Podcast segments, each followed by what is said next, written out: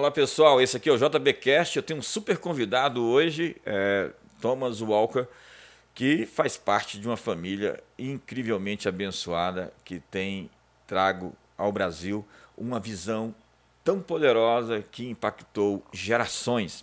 Então, fica aí, porque nós estamos começando o nosso JBcast.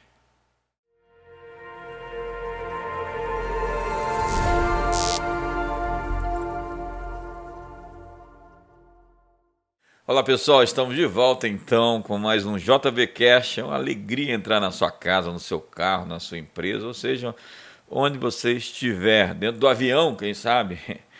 E nós estamos aqui hoje com um convidado muito especial que tem uma história incrível, uma família que eu respeito todo o seu legado deixado para toda a nação brasileira, que é Thomas Walker.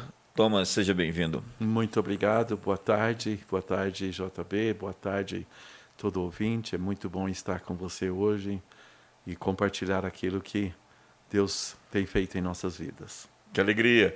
Thomas vem da família Walker, lá de Rubiataba, na verdade, antes em Los Angeles. Já nasceu em Los Angeles. Nasci em Los Angeles. E com quatro anos você veio para o Brasil? Sim. Chegaram em Rubiataba, você já tinha oito anos. Quatro anos depois, você Sim. chegou em 1968. Então, nós, eh, meu pai veio para o Brasil em 1964, ano da Revolução. Chegamos numa cidadezinha chamada Lagoa Santa, que fica nos arredores de Belo Horizonte. E ali nós fomos eh, estabelecidos ali por quatro anos, aprendendo a língua, aclimatizando com o Brasil. E tinha alguns missionários ali que nos ajudaram nessa primeira primeira fase, né, que são ligados ao Missionary Aviation Fellowship. Na época chamavam eh, de asas de socorro. Sim, originalmente vocês eram de que denominação? Então meu pai ele converteu ele tem uma história bem bem especial. Ele nunca realmente encaixou em uma denominação. Veio do movimento Chuva Serôdia? Ele conheceu o Chuva Serode, ele tinha um, um, amigo que tinha um ministério bem forte, John Myers, e na região de Los Angeles, e que teve uma influência muito grande com meu pai. Mas meu pai também teve bastante contato com Witness Lee no início. Meu pai vem de um passado, estudou muito. Minha mãe era nascida e criada com os Quakers. Uau! E então era uma. Meu pai nasceu numa família presbiteriana, então ele não tinha realmente uma experiência com Deus, não pelo fato que ele era presbiteriano, mas ele era de uma família que era nominalmente presbiteriano, mas não tinha realmente uma uma fé ativa. Eles eram muito íntegros, cria muito na nos valores da família e tudo, mas não tinha uma fé praticante. E meu pai veio encontrar com Jesus já na, quando ele tinha uns 26, 27 anos de idade. Mas dos Quakers para os presbiterianos é um imenso abismo. Né? Então ele foi criado e ele começou a busca dele por Deus. E ele buscou, e ele, meu pai era muito estudioso, gostava muito de filosofia e para você que está nos assistindo, desculpe interromper, Thomas, os Quakers eram chamados assim é, porque eles tremiam. Era uma maneira até crítica de é. qualificá-los. Mas eles fizeram uma revolução incrível nos Estados Unidos, estavam à frente da libertação dos escravos. Sim. George Fox, ele acreditava na luz interna de todo crente nascido de Deus, de todo ser humano até. Né? Ele acreditava que havia uma luz dentro de nós e a ênfase não estava sobre a depravação total, como na doutrina calvinista, mas nesse poder da luz que existe em nós, como disse o apóstolo Paulo aos crentes da galáxia, vocês são luz. Ele acreditava firmemente que é, a nossa ênfase deveria estar sobre essa nova criação, sobre essa capacidade que a gente tem de responder aos desafios da vida com esse poder interno que nos foi dado. Desculpe te interromper, mas você estava falando algo incrível, é. porque Guilherme de Penn, que foi o fundador da Pensilvânia, ele era um Quaker. Ele ficou Sim. preso sete anos ali na Torre de Londres por ser um Quaker. E ele herdou as terras de, dali onde se tornou depois a Pensilvânia, do seu pai, que era um almirante da coroa inglesa. E chegando lá, ele comprou a terra de novo dos índios e fundou uma terra de liberdade religiosa. Esse era o Verdade. grande princípio. Não ignorando também o legado dos presbiterianos, que foi muito importante dentro da história americana. Eram 13 colônias 13 é, lugares é, que eram administrados separadamente, que cada um tinha uma ênfase. Né? Maryland, por exemplo, foi uma terra invadida pelos católicos. Sim. Né? Foi, acredito que Roger Williams, você pode me corrigir se eu estiver errado, em Rhode Island, que fundou ali a primeira igreja batista nos Estados Unidos e foi assim uma coisa muito importante porque os batistas do Sul até hoje representam uma grande parcela da cristandade americana. E eles sofreram um avivamento, na verdade, o primeiro grande despertamento com Jonathan Edwards, uhum. que é considerado até hoje o maior teólogo da história americana, que foi uma coisa que varreu o país e o salvou. Né? Os historiadores falam que aquele avivamento salvou a nação. Hoje eu estou aqui com Thomas Walker, que é uma figura de uma família que tem um impacto que você não imagina na nossa história como Brasil, falando de avivamento e falando de reforma. Já cheguei aqui no primeiro grande despertamento, podemos ir para o segundo, que foi ali com Charles Finney, já no século XIX, que tem grandes restrições com relação ao comportamento religioso, que dali surgiu as filas dos novos convertidos, alguns comportamentos muito criticados pelos crentes mais históricos do Finney, já que ele tinha assim um certo domínio sobre é, a maneira de ministrar, e ele era um cara um pouco profissional, e as pessoas estranhavam isso, mas ele tinha um impacto enorme, a história dele como convertido, um advogado bem formado, entrou dentro de uma floresta e foi invadido pela presença de Deus, que ele pedia para Deus tirar a mão sobre ele, porque ele estava para morrer, fogo líquido entrando dentro dele, aquela história. Ele tinha um intercessor também incrível. Chegamos na Rua Azusa, na Rua Azusa, que é o avivamento ali que gerou o movimento pentecostal contemporâneo. Dali nasceram as Assembleias de Deus nos Estados Unidos, nasceram as Assembleias de Deus de dois suíços, eh, suecos que passaram por ali, por Chicago, pegaram um pouco do avivamento que aconteceu em Azusa, em Los Angeles, e vieram para o Brasil, dormiram na praça. Dá para contar uma história incrível. Eu preguei na Igreja Mãe, agora das Assembleias de Deus, muita reverência e muito respeito a tudo aquilo que aconteceu, porque foi realmente incrível. E eu cheguei até o movimento dos Chuvas Serodes. Antes teve o movimento de cura com A.B. Simpson e chegamos ao Silva Seródia, de onde supostamente nasce o movimento das comunidades evangélicas, comunidades cristãs no mundo. Eu já falei bastante, agora vou deixar o meu convidado falar, porque é aí que entra a história dos Walkers, que vem aqui e semeia essa semente das comunidades evangélicas no Brasil? Então, meu pai ele teve bastante influência de todos esses movimentos, porque na busca dele ele realmente procurou com os Quakers, procurou na Igreja Católica, procurou em tantos movimentos. Ele teve bastante influência também, por exemplo, do, do William Branham. Teve, nós, eu sei que eu lembro. Você tinha que explicar para o nosso pessoal quem foi o William Branham. Né? Olha, eu não sou tão historiador e tão estudioso como como JB, e eu conheço muitas das histórias e tudo e das influências, mas não sei muito, eu, eu não sou muito de guardar as, as as, os uh, detalhes da história e tudo. Mas William Branham foi um, um, grande avivalista. Ele ele tinha uma visitação poderosa de Deus. Ele ele até tinha uma experiência onde ele até todo mundo percebia que ele mudava de lado porque ele tinha um anjo que se posicionava do lado dele. E ele tinha palavras de conhecimento incrível, palavras é, tremendas de, de, de cura e, milagres extraordinários. Thomas, dizem que ele foi o maior ministério de cura do século XX. Eu, eu poderia acreditar nisso, eu não posso...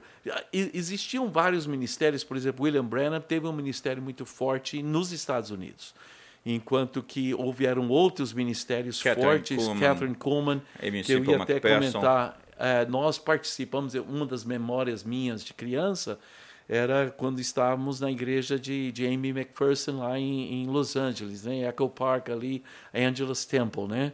De onde surgiu todas as, as igrejas quadrangular, né? E tudo. Então teve muita influência na nossa família todas essas, esses, essas linhas e papai estudava muito o que, que, estava acontecendo, então tinha essa influência do Witness Lee, que trazia os ensinamentos de Watchman Nee, e começou a igreja local ali em Los Angeles, meu pai começou com eles, mas quando viu uma linha de sectarismo, ele decidiu não continuar. Eu já ia perguntar, Witness Lee não tropeçou e mudou um pouco de, do Atmania? O Witness Lee ele, ele quis formar uma igreja e dentro do seu conceito se tornou uma igreja muito fechada, um sectarismo muito forte, mas assim há um valor na, naquilo, nos ensinamentos, na, na valorização da palavra. Então acho que todos esses movimentos, né, tiveram um, um valor muito grande, mas na realidade meu pai ele sentiu é, um chamado de Deus especi específico pela família, pela família dele. Então, o grande fator motivacional que trouxe o meu pai para o Brasil não era nem mesmo vindo por uma missão, enviado por um grupo específico. O meu pai sentiu um chamado que ele deveria, ele queria criar seus filhos, éramos seis, fora de um sistema de consumismo, de um mundo de materialismo e, de, e ir para um lugar onde haveria um desafio. Então, a missão do meu pai era a sua família. Ele queria derramar a sua vida e criar filhos que seriam intensamente, intencionalmente é, dados para uma geração para Deus, ser apaixonados por Deus, mas ele tinha essa visão que vinha de todas essas influências, mas de uma igreja gloriosa, sem mancha, sem ruga, uma igreja neotestamentária que não era ligada a uma igreja histórica, que não tinha os elementos de religiosidade e, e, e de fazer as coisas por um costume. Ele queria uma igreja realmente que ouvisse de Deus e que tivesse esse elemento de revelação do propósito de Deus. Essa Dentro... é a gênese da, das comunidades evangélicas no Brasil? Eu creio que foi uma das gênesis. Meu pai foi uma grande influência, mas junto com meu pai havia, por exemplo, os Jack ministérios. Sisley. Jack Sisser veio do, de um ministério do Paraguai. Meu pai conhecia o Jack Sisser ainda antes de vir para o Brasil. Então, meu, o Jack Sisser era um missionário com paixão pelas almas, pelos povos perdidos. Ele foi missionário na Indonésia, foi missionário na, Teve Nova os movimentos Guiné. de discipulado, George Mitian. Eu estava entrando justamente nessa linha. Então, houve também todo esse, esse fator. Meu pai traduziu, por exemplo, uh, Chore por mim Argentina, né, que era do Edward Miller, né?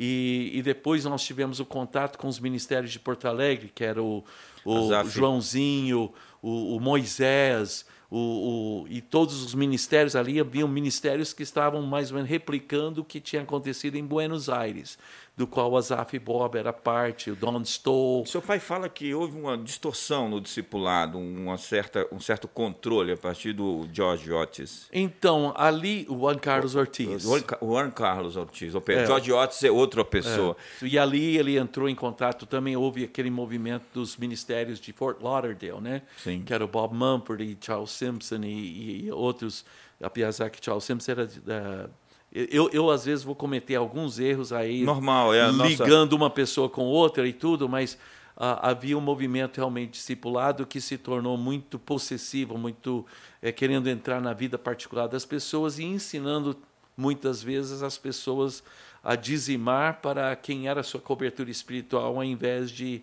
na igreja local onde estavam reunindo e a lealdade, enfim.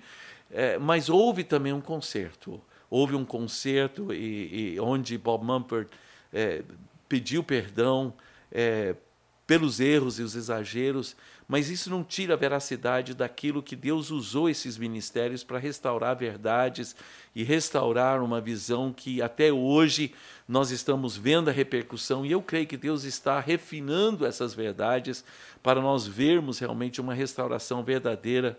Meu pai, já nos anos 70, estava pregando que Deus não só quer trazer avivamento, ele quer trazer restauração. E para uma verdadeira restauração precisa de uma nova reforma, onde os verdadeiros valores são restaurados para que a igreja possa realmente caminhar dentro da verdade que Deus quer restaurar. Gente, eu estou aqui com Thomas Walker. É, Pode-se dizer que não dá para escrever a história da igreja brasileira sem falar de John Walker e a sua família. E é realmente impactante. Eu estou sentindo a presença de Deus aqui bem forte. E seu pai disse também que os movimentos que vieram do Chuva Serôdia, alguns não quiseram se organizar. Outros se organizaram e cresceram. E por conta daqueles que não se organizaram, eles se perderam, perderam o movimento.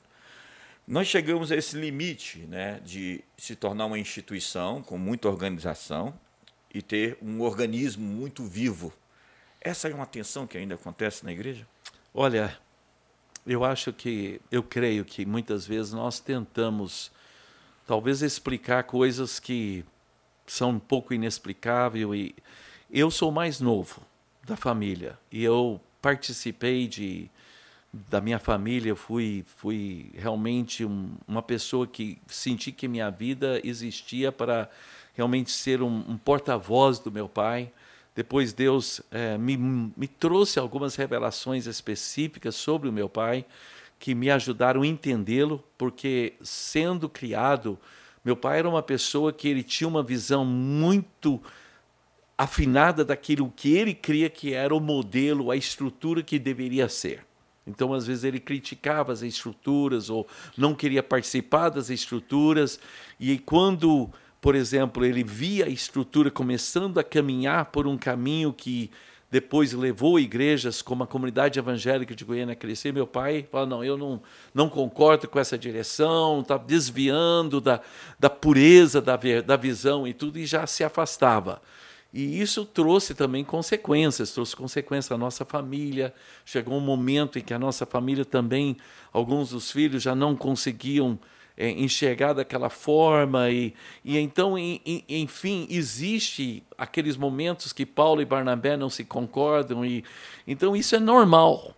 Agora poder ver um ao outro e respeitar um ao outro entender a dimensão e a esfera de autoridade que Deus concede a cada um e entender que Deus está usando cada um para construir um masterpiece de um quadro que está sendo pintado, em que, às vezes, quando está pintando aqui, você discorda com quem está pintando lá em cima. E, mas entender, eu, pelo menos, creio que Deus está com, é, pintando um quadro tão maravilhoso e que a coisa mais importante para nós é, é, valorizarmos o que cada um está pintando e, ao mesmo tempo, entender aonde é que Deus me chamou para pintar então, por exemplo, a minha vida percorreu todo esse caminho com meu pai. Depois eu, eu trabalhei junto com várias das igrejas que Deus levantou, que foram frutos do ministério do meu pai, mas também em conjunto com outros ministérios. Eu acho que toda essa beleza. E agora, de repente, eu, eu me vejo hoje num posicionamento onde meu clamor é ver Deus trazendo agora de volta esses valores para que nós possamos juntos construir o que eu chamo o reino de Deus. Incrível.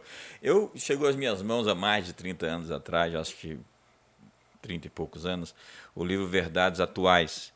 E esse livro, ele foi uma espécie de manual para a gente no início da comunidade das nações, né? que então era a comunidade cristã de Brasília, já que a gente acreditava numa igreja muito setorizada. E você sabe, a visão é dinâmica, ela não muda os eixos, as colunas, mas Sim. ela muda as paredes, a maneira como você edifica. Você conhece Verdades Atuais e parece que conheceu o seu autor. Sim, se eu não me engano, Verdades Atuais, Deus e Sua Palavra, me, se não me falha a memória, vieram de uma igreja em San Jose, Califórnia, o Ernest Gentil, que por sinal teve uma visão muito similar à visão do meu pai. Que o meu pai sentiu um chamado de Deus para vir para o Brasil ele queria dedicar a sua família e dentro dessa visão que ele teve, ele teve uma paixão pela visão do Juscelino Kubitschek em estabelecer a capital federal em Brasília.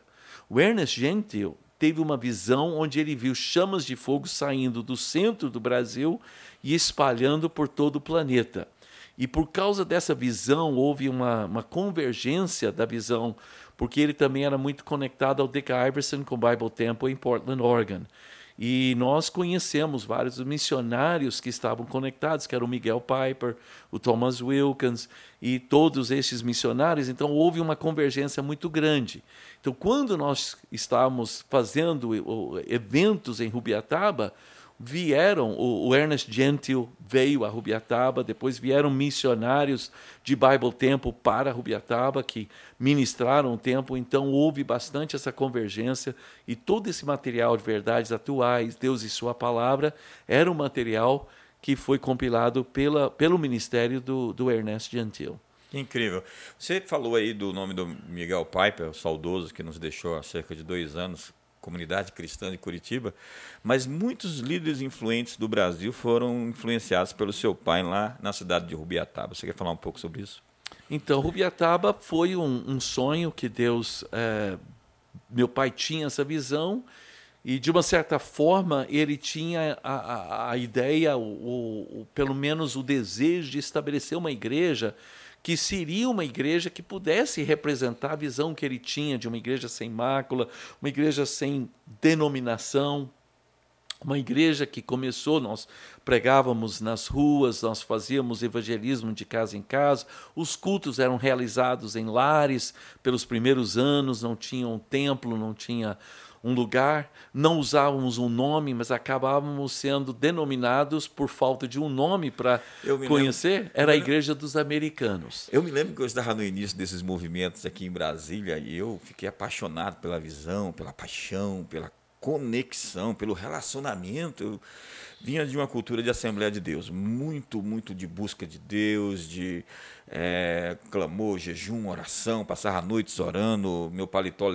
listrado era uma listra só, é, eu era muito magro e passei pelas igrejas de Cristo, onde eu tenho muitos amigos, meu pastor hoje faz parte da minha, do meu staff, encontrei as comunidades. Falei, que incrível visão. Comecei a participar dos eventos. E eu me lembro do Robson dizer um dia: é, eu coloquei um nome na igreja porque o pessoal chamava da igreja do Robson.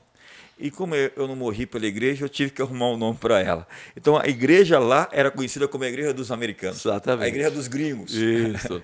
E eu um dia, um dia eu conversando com meu pai e eu falei, olha, eu não sou de acordo com essa esse essa teoria de não colocar o nome. Eu acho que a, a denominação é o problema do coração.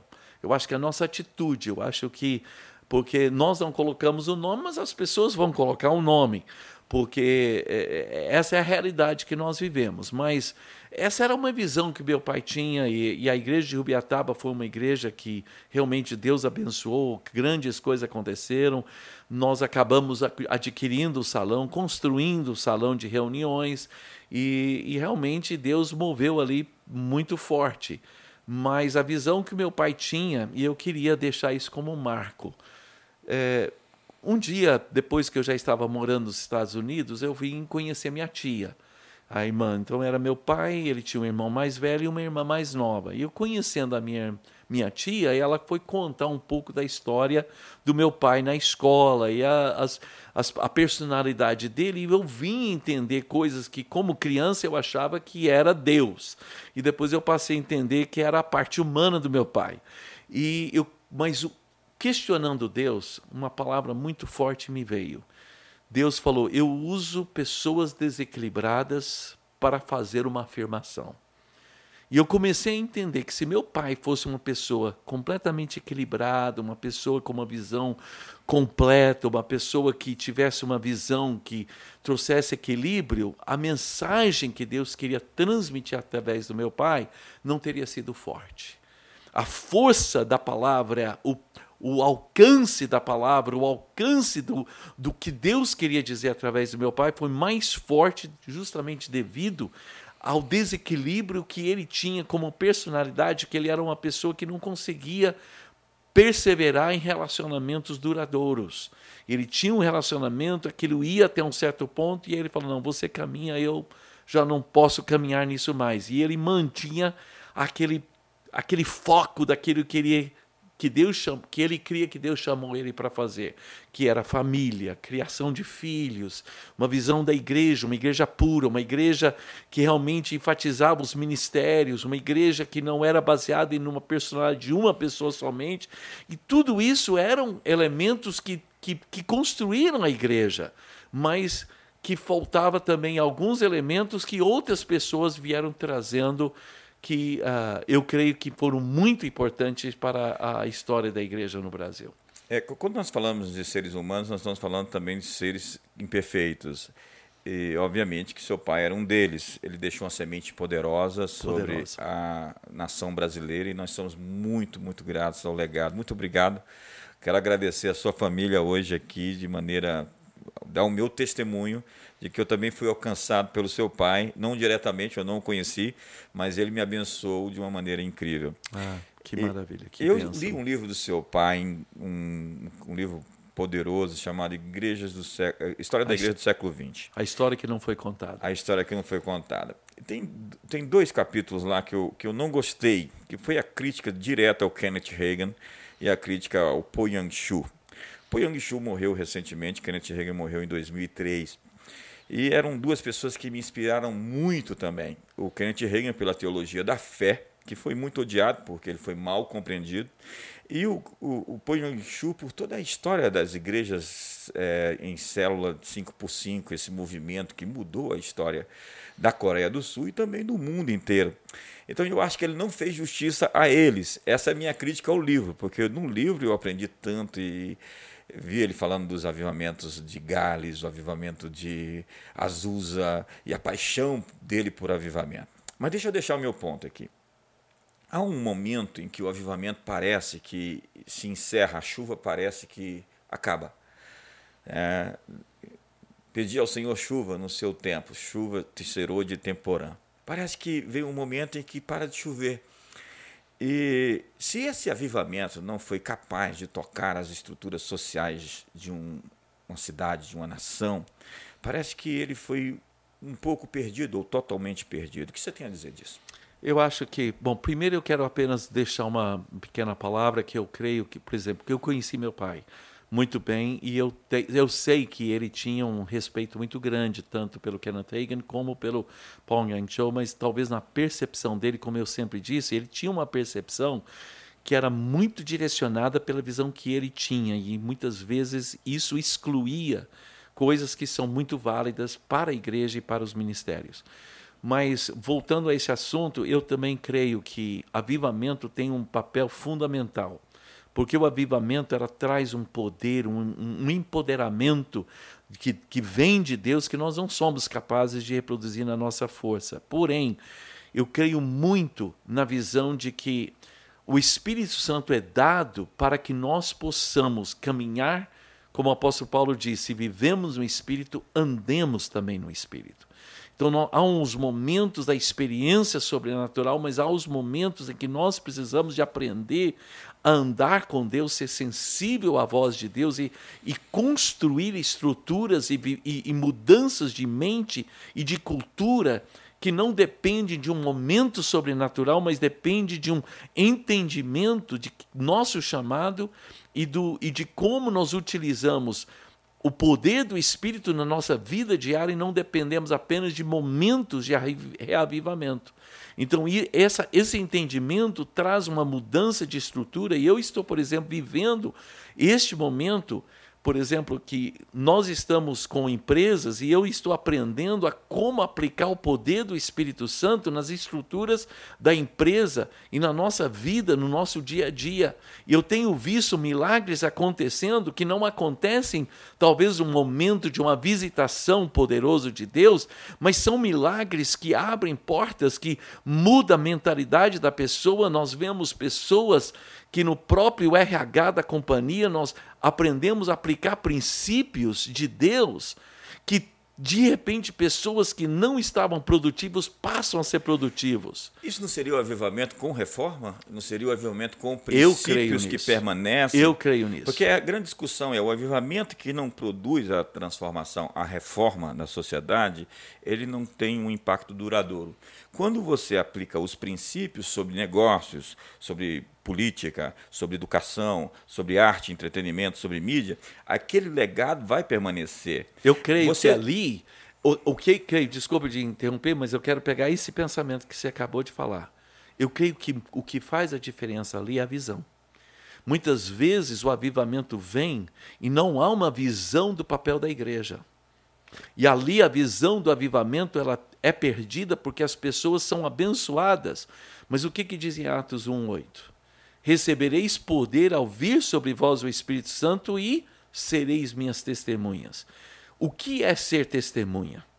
Não é o poder do Espírito que me traz o poder de ser testemunha. Não, é o que o Espírito Santo faz nas bases da minha vida, na estrutura da minha vida, na estrutura do que eu faço. Se eu entendo que o papel da igreja é transformar a cultura e a sociedade, então eu vou canalizar o Espírito Santo em nossas vidas para permitir mudanças profundas na maneira de fazer, na maneira de construir, em toda a minha visão.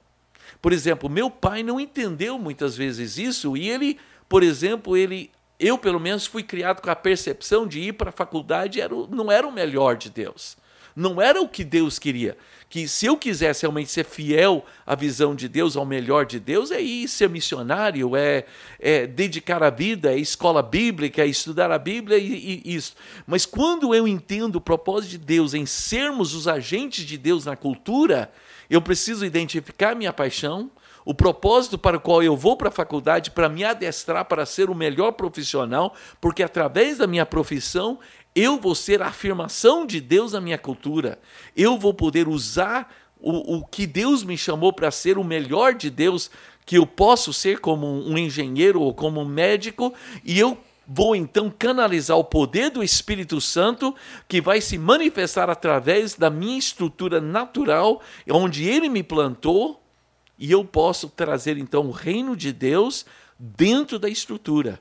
Como eu, fermento, sal da como terra. Como sal, como luz. luz. do mundo. Mas você vive esse conflito. Você está na área de business hoje, no, no mercado, e foi um pastor. É, há um, uma tensão sobre o chamado é, para a igreja, ainda existe, né? E o chamado para as montanhas, como assim define alguns grupos? Eu, eu tenho uma visão um pouco diferenciada agora que resolve esse conflito. Eu não vivo mais este conflito, mas eu vejo o conflito. E eu creio que Deus tem me dado, eu tenho sentido esse chamado para ajudar as pessoas a resolver o conflito. Porque, por exemplo, eu vivi a minha vida inteira como um, um pastor, como uma pessoa enviado a, a, ao lado espiritual, a, a ministrar e levantar líderes. Quando eu fui chamado para o ministério para o mundo de negócios, houve um conflito dentro de mim porque eu senti que não era o meu chamado. E eu comecei a viver isso e comecei pela necessidade, mas encorajado por homens, eu tinha uma visão teórica do que isso poderia ser, mas com o passar do tempo eu comecei a enxergar que não existe esse conflito. Esse conflito nós precisamos de entender que quando eu entendo o chamado de Deus na minha vida, Muitos de nós, por exemplo, somos chamados para ser um empresário pastor, um empresário profeta, um empresário apóstolo. E quando eu começo a entender que existe esses dois lados e que eu posso trazer a convergência disso e a expressão disso, e eu começo a entender que o propósito da igreja é adestrar as pessoas a viver a plenitude do chamado de Deus dele, neles, dentro do mercado de trabalho, dentro da sua profissão, aonde eles estão sendo chamados. Então, essa visão do reino, ela começa a tomar uma forma. E eu ensino as pessoas, por exemplo, a orar o Pai Nosso: venha a nós o teu reino, seja feita a tua vontade, na minha esfera de influência como no céu. Que incrível isso, gente. Eu estou aqui conversando com Thomas Walker, que vem de uma família que trouxe ao Brasil um incrível avivamento e que está aqui falando, está falando aqui conosco hoje sobre essa tensão que existe, mas que ele conseguiu superar do sagrado secular. Obviamente que todo mundo não é, é, sagrado ou secular. Ele é totalmente sagrado ou foi profanado de alguma maneira o inimigo plantou as suas ervas daninhas, mas diz a Bíblia que toda árvore que meu pai não plantou será arrancada. Eu queria depois pensar, pensar com você sobre o futuro. Eu acho que hoje a gente não vai ter tempo para falar sobre escatologia, sobre futuro, como seu pai pensava. Mas falando do seu pai, falando de Kenneth Reagan, falando de Po Young-soo, que são nomes citados aqui, eu quero fazer uma menção a Bill Johnson, que diz que cada um de nós temos um capítulo da história, nós não temos o livro inteiro. Nós estamos aqui combatendo o bom combate e no final está lá em Atos capítulo 13, verso 36, Davi serviu a Deus na sua geração e depois morreu. Ele não escreveu o livro inteiro, porque o livro inteiro quem escreve é aquele que é digno de abrir o livro e desatar os Aleluia. seus selos, é Jesus. Aleluia. Então ninguém é a palavra final.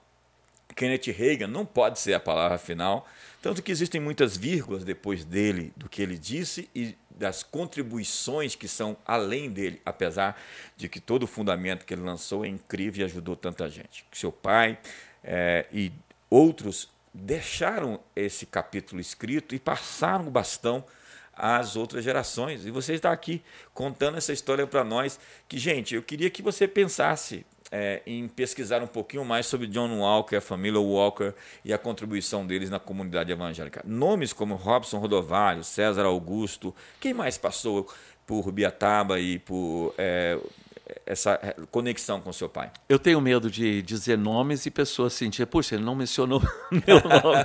Mas muitos, realmente, fomos, foi, a nossa família teve um envolvimento muito grande com várias comunidades. Eu, pessoalmente, Uh, estive com Marco Antônio no Rio, Ari Caetano, Harry Skates em Uberlândia e, e tantas pessoas maravilhosas que eu, eu é, Carlos Alberto Bezerra não esteve talvez em Rubiataba, mas foi uma, mas foi uma influência na minha vida, o próprio Azaf Borba e, e tantas pessoas. Mas uma coisa que eu queria ressaltar sobre isso que você acabou de mencionar é que o diabo ele tenta desfazer a obra de Deus ou diminuir a eficácia da obra de Deus através de, de contaminar ou, ou, ou, permitir, ou, ou, colocar, mostrar as imperfeições. Então, toda palavra genuína de Deus, muitas vezes, ela vem, às vezes, movimentos falsos que tentam desacreditar o verdadeiro o próprio ministério apostólico, existem às vezes tantos ministérios falsos que se chamam de apóstolos para desa, tentando desacreditar o verdadeiro.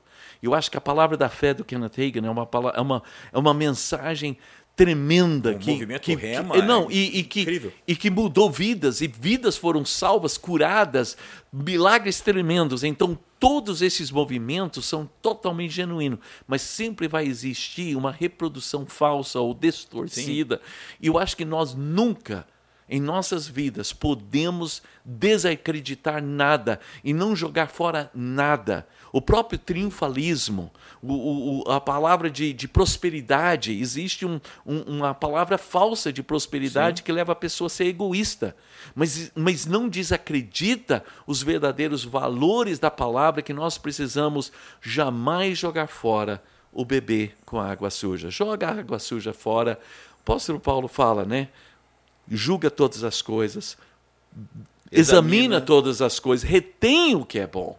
E aquilo que Deus está fazendo hoje é tremendo, porque Ele está restaurando essas verdades e nos trazendo juntos. Eu amo essa, é, essa, essa é obra que Deus da está fazendo. Né? A, restauração, a restauração das verdades esquecidas. Exatamente. E eu acho que a prosperidade, essa questão é, de prosperar ou não, é uma das verdades esquecidas né, tendo sempre em tudo ampla suficiência, superabundância em todas boa obra. A questão é o motivo. Exatamente. Né? É o evangelho da prosperidade ao invés da prosperidade do evangelho.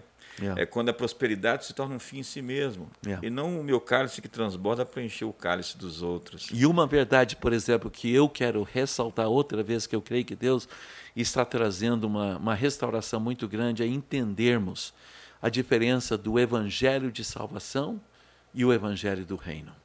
O evangelho do reino inclui salvação, mas a salvação é o começo e não o fim. A salvação transforma. Transforma para quê? Não para a eternidade, mas para sermos os agentes de Deus hoje, aqui, agora. Deus nos deu o hoje. Se hoje ouvirmos a sua voz, que nós possamos corresponder. Passado, ele já perdoou. Passado, coisas tremendas aconteceram, fica como memória aquilo que Deus fez. O futuro está nas mãos de Deus. O futuro pertence somente a Ele. Mas Ele nos deu hoje. Que sejamos fiel hoje. Que possamos ser tudo que Deus nos deu hoje e vivermos intensamente para aquilo que ele nos deu hoje. É, nós chamamos aqui de o poder do agora. O poder né? do agora. O agora tem poder. E nós estamos na mesma página. Exatamente. Estamos vivendo aí, é, falando a mesma linguagem. Eu preciso terminar, mas nós estamos chegando no ponto e eu quero deixar só mais uma questão para você na mesa. O Brasil tem uma grande visão, uma grande, uma grande igreja, é, ministérios que estão crescendo, parece que está acontecendo um avivamento no Brasil. Ainda que tímido ou pálido. Mas o que eu ouço dos estrangeiros que vêm até aqui é que eles estão impressionados com o Brasil. Como está ao redor do mundo o movimento do Espírito Santo? Eu, Eu não viajo muito, eu viajo muito nos Estados Unidos e no Brasil. E hoje eu, eu tenho uma residência nos Estados Unidos, eu moro nos Estados Unidos, as nossas empresas estão lá, e graças a Deus, Deus tem nos levado a ter uma influência grande. O que eu vejo no mundo hoje, o que eu ouço, eu vejo que realmente existe uma, uma agenda de desacreditar do poder do Espírito, desacreditar da fé, desacreditar dos valores da família. Eu vejo que Deus está usando muito o Brasil e o mundo latino de um modo geral. Existe uma fé genuína, um verdadeiro mover, uma fé que muda, move montanhas, um entusiasmo pelo Evangelho. E mesmo nos Estados Unidos, a comunidade latina e brasileira tem sido uma salvação nos Estados Unidos, tem sido um poder que realmente tem trazido valores, preservado valores. Eu creio que o Brasil hoje é um segredo, é um, um segredo, uma chave, uma chave para o mover de Deus esses últimos dias e nós devemos valorizar isso. Existe uma fé, quando nós cremos e nós somos entusiasmados com algo, Deus então é capaz de usar aquilo para mover montanhas e nós temos que realmente soprar esse fogo, permitir que esse fogo seja realmente usado por Deus para a mudança de estruturas. Então é isso, gente. Eu estou aqui com Thomas Walker. Isso aqui é o símbolo da reforma protestante lá de Wittenberg, é o símbolo de Lutero. E é aquilo que trouxe a gente também até aqui.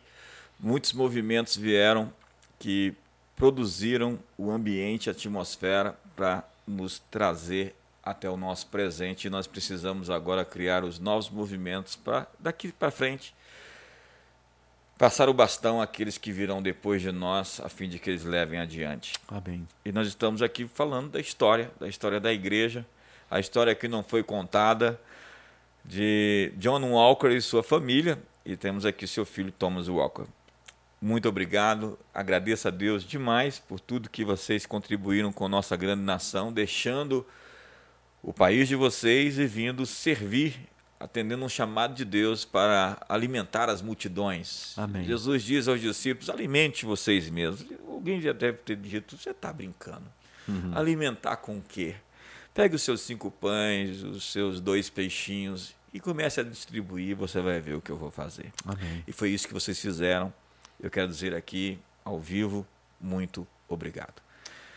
E nós somos, muito gratos pela, por tudo que Deus tem feito, porque eu não creio que foi apenas nossa família que abençoou o Brasil, eu creio muito mais. Brasil abençoou a nossa família. Eu creio que se nós não tivéssemos vindo ao Brasil, a nossa história não seria a mesma.